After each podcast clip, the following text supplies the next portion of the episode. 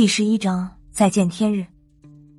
没等杨潇表决心，一直在冷眼旁观的萧和尚冷冷的说道：“你说完了，那我们是不是可以出去了？”没等吴仁迪说话，我猛地反应过来，我是震旦。吴仁迪把萧三达放走了，可我的事还没有解决，我怎么办？真的在这里待一辈子？想到这儿，我样样道：“你们好像忘了件事，我是真胆，我出不去了。”真胆。吴仁迪看了我一眼，冷冷的哼了一声：“那又怎么样？我说过你出不去了吗？一人阵，这也算是阵法。”说着，他一手抓住我的左手，另一只手在空中不停的画着虚圈，抬腿就向洞外走去。我被他拖着，一直到了洞门口。吴仁迪首先出了洞口，将我向洞外又拉了一把。我就觉得有一种类似塑料袋一样的东西罩在我的身上。被吴仁迪这么一拉，我挣脱了洞口的束缚，顺势出了洞口。杨潇和萧三达都破不了的阵法，吴仁迪完事的，拉着我就出来了。他们实力的差距也太大了点吧？洞外面活进来时已经大不一样，空气中竟然多了一种辛辣的气味。我的眼睛被这种气体刺激的眼泪直流，别说天眼了，就连正常的事物都做不到。这是什么味儿？我眯着眼睛，勉强看见了一些身边的事物。是煞气。吴仁迪就站在我的身边，那股辛辣的煞气对他好像没有任何影响。后面，杨潇、孙胖子和萧和尚也先后从洞里走了出来。吴仁迪和杨潇没有受到煞气的影响，我还可以理解。但是萧和尚和孙胖子出来时，都瞪着眼睛东看西看的，我怎么也看不出来煞气对他俩有什么影响。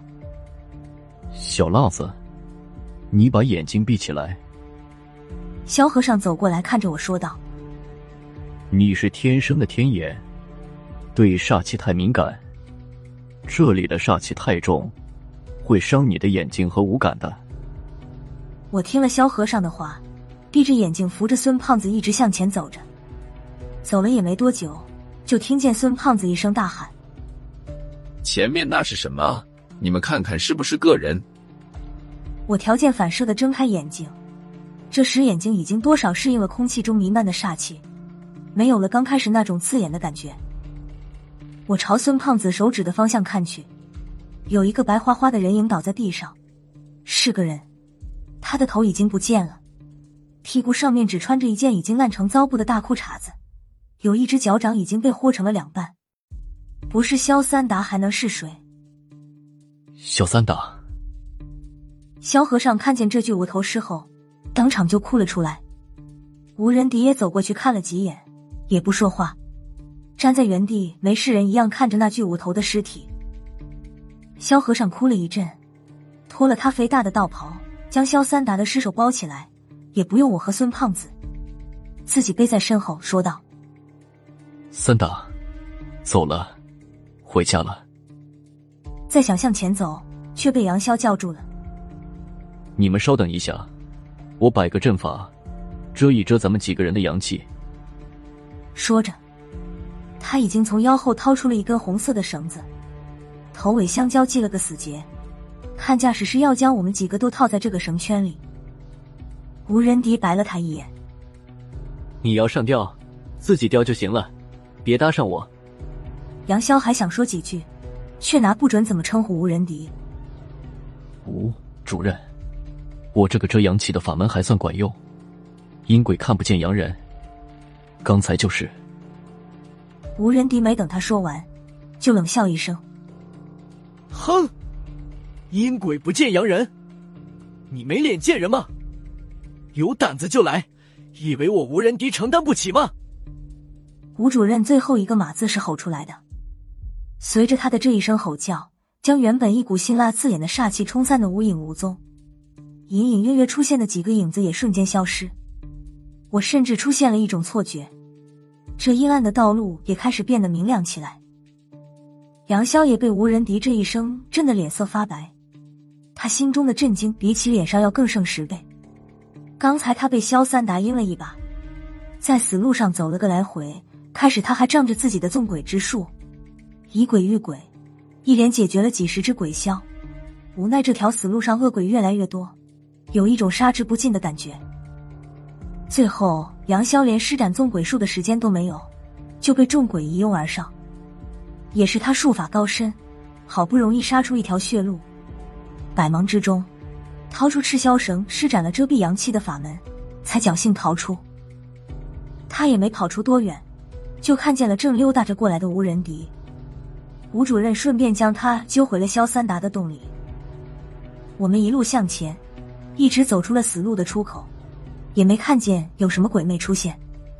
我和孙胖子还好，早就习惯了吴主任的做事风格。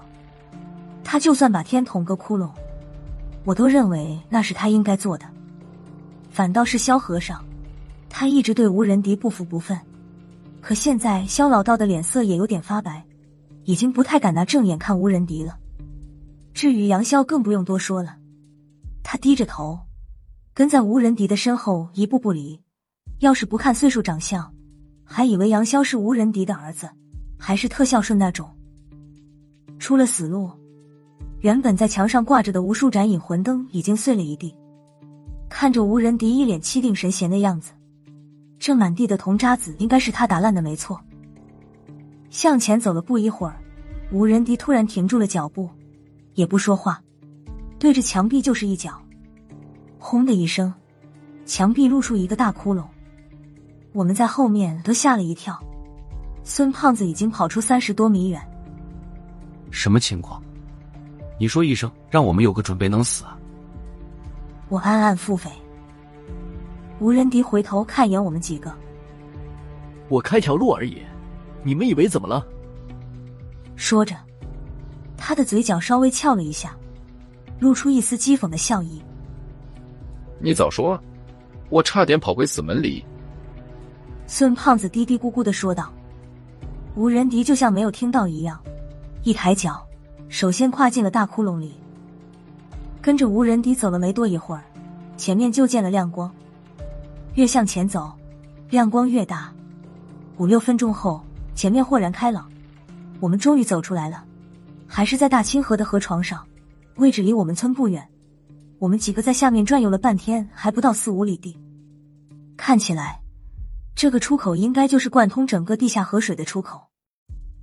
出口处已经稀稀拉拉的站了几个人，为首的一个正是民调局的一把手高亮高局长。看见我们走了出来。高胖子带人迎了过来，萧和尚不看高胖子还好，此时看见了，顿时怒火中烧，将背着的萧三达的尸体向高亮甩了过去。你还有脸来？你是来看他的，还是要看我的死尸？高亮也不答话，只是朝身后的人点点头。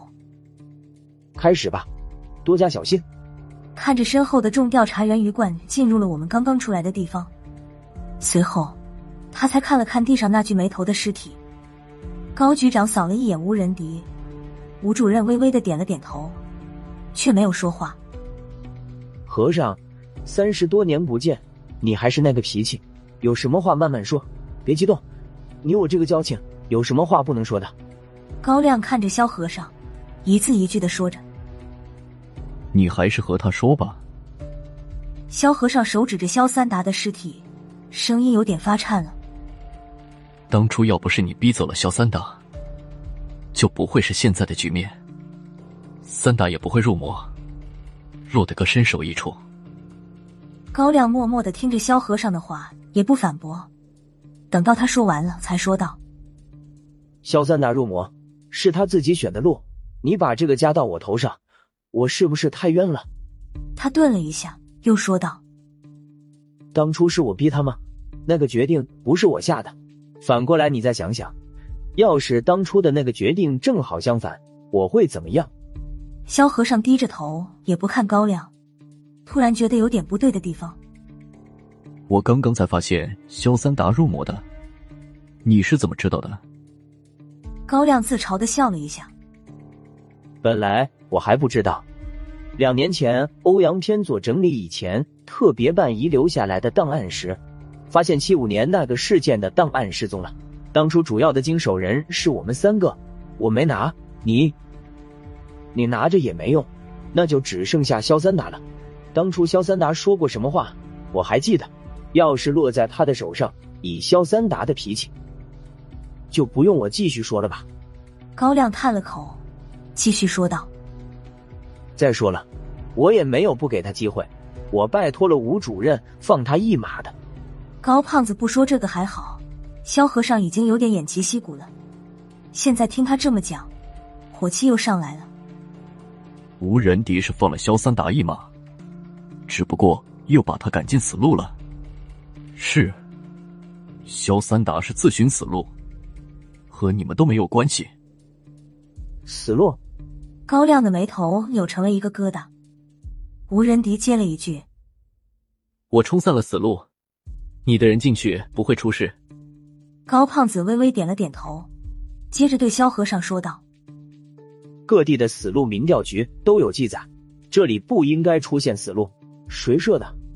萧和尚语塞。死路是萧三达自己变换位置搞出来的。哎，萧三达是搬起石头砸了自己的脑袋。吱吱吱，孙胖子的口袋里，财鼠一个劲儿的叫着。自从出了那洞，财鼠就待在孙胖子的口袋里一动不动。进了死路时，还在孙胖子的口袋里尿了。孙胖子闻到尿骚味，才知道那一滩水渍不是自己吓出来的冷汗。是财鼠吗？高胖子看了他一眼，正好看见已经露出耗子头的财鼠。大圣，你兜里的是财鼠吧？拿过来看看。什么财鼠？高举，您看错了，在下面捡了只龙猫，还说要拿回去养呢。咱们，咱们宿舍没规定不能养耗子吧？孙胖子闪烁其词，想躲过高亮的注意力。我看得出来。高胖子没打算贪孙胖子的龙猫，只是拿他来缓和一下气氛，随便给了萧和尚一个台阶下。萧和尚也不傻，长出了一口气。萧三打死的也不冤，就这样吧。高胖子，你费心给他整块墓地吧。